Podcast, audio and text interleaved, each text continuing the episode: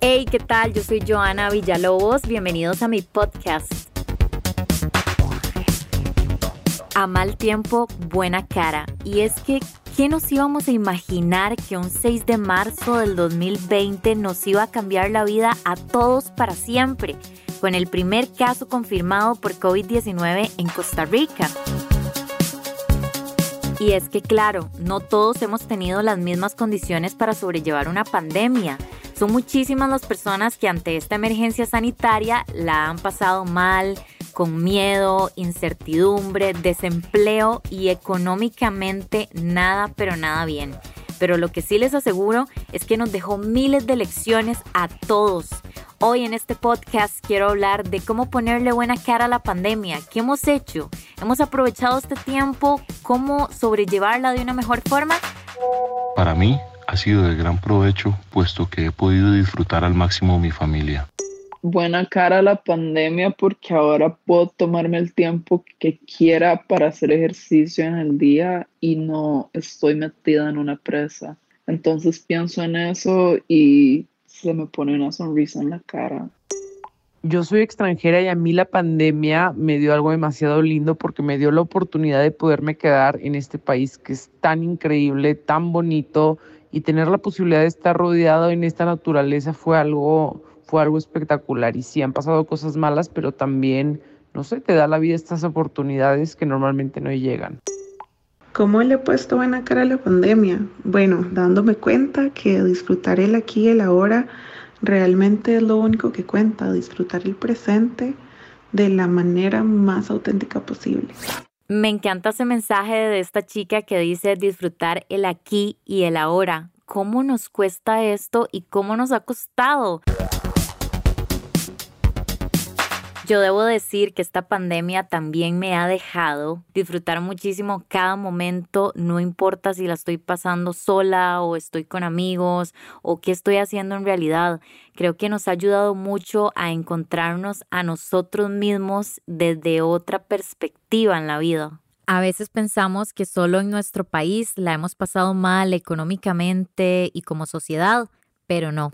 Tengo amigos en diferentes partes del mundo que me quisieron contar su experiencia, cómo viven una pandemia al otro lado, cómo le han puesto buena cara.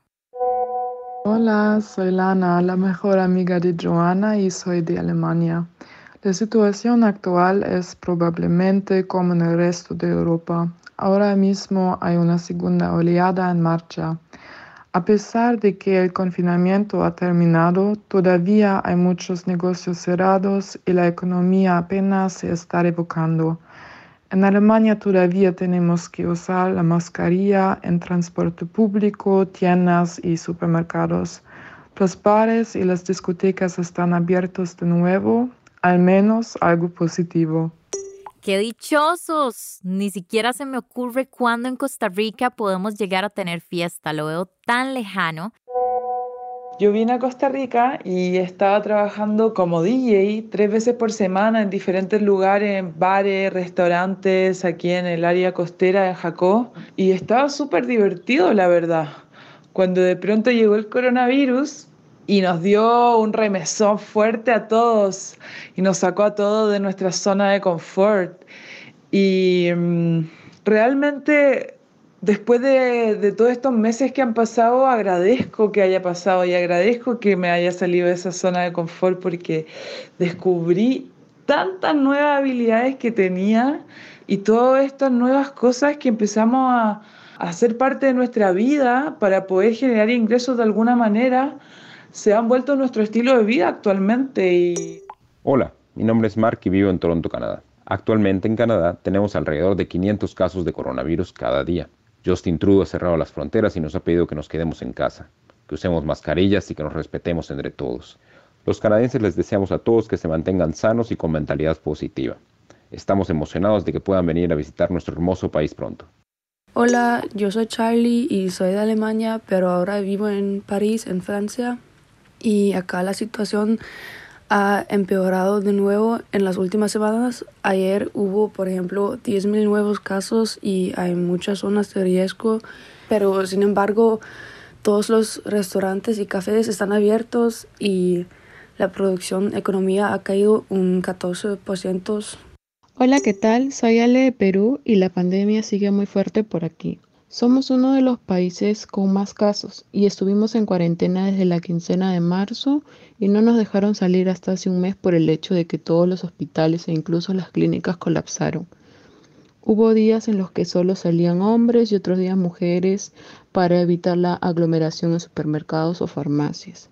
Lo que sí sigue hasta el momento es el toque de queda y la inmovilización los domingos.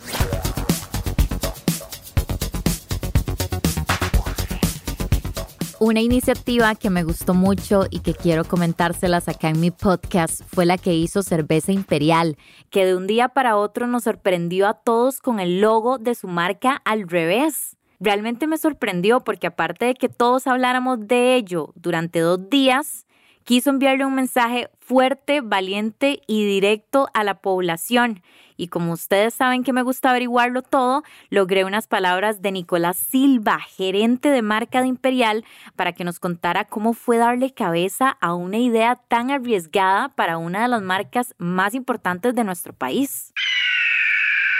El águila imperial es icónica entre los y las costarricenses, ya sea que les guste o no la cerveza, identifican y conocen la marca y su etiqueta, y este es el posicionamiento que es resultado de 94 años de presencia en el país desde la creación de la marca.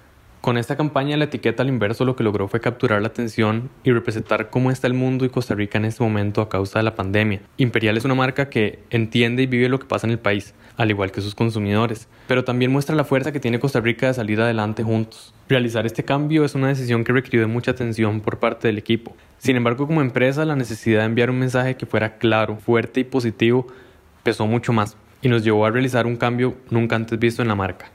Esta es la primera parte de una iniciativa que lo que busca es inspirar, calar positivamente en la población costarricense y resaltar elementos propios de nuestra esencia, que oportunamente les estaremos contando con mayor amplitud. Y es que realmente esto es una campaña y un mensaje nunca antes visto. Ellos estuvieron siendo trending topic en Twitter, Facebook, Instagram, redes sociales, que todo el mundo hablaba de lo que estaba pasando, pero ninguno de nosotros sabíamos qué era. Así que a mí me encantó muchísimo esta iniciativa y por eso la estoy mencionando en mi podcast, porque me parece un mensaje muy valiente de decirnos a todos nosotros, hey, no solo ustedes están mal, todos, en realidad todos en Costa Rica estamos viviendo realmente de lleno lo que es una pandemia y todos queremos salir adelante.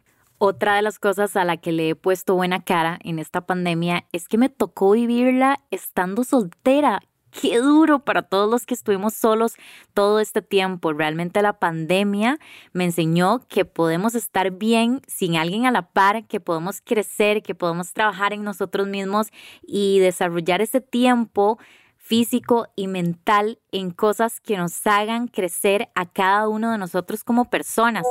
Soy Ian y en abril empecé a sufrir ataques de ansiedad porque perdí mi trabajo por la pandemia lo único que me ha ayudado a salir adelante y a volver a equilibrarme ha sido la meditación, así que realmente se lo recomiendo. Saquen 15 minutos al día para que puedan escucharse y puedan entenderse y van a ver que van a encontrar esa estabilidad y esa paz emocional que todos necesitamos. Meditar, qué bonito consejo. Yo también lo he aprendido en cuarentena. Súper fácil. Simplemente buscamos un audio para meditar. Duramos cinco minutos y no se imaginan cómo nos ayuda mentalmente a sobrellevar cualquier situación que tengamos. Creo que muchos de los consejos que nos dieron por acá los podemos utilizar nosotros mismos. Ánimo. Realmente no es nada fácil lo que estamos viviendo para ninguno de nosotros.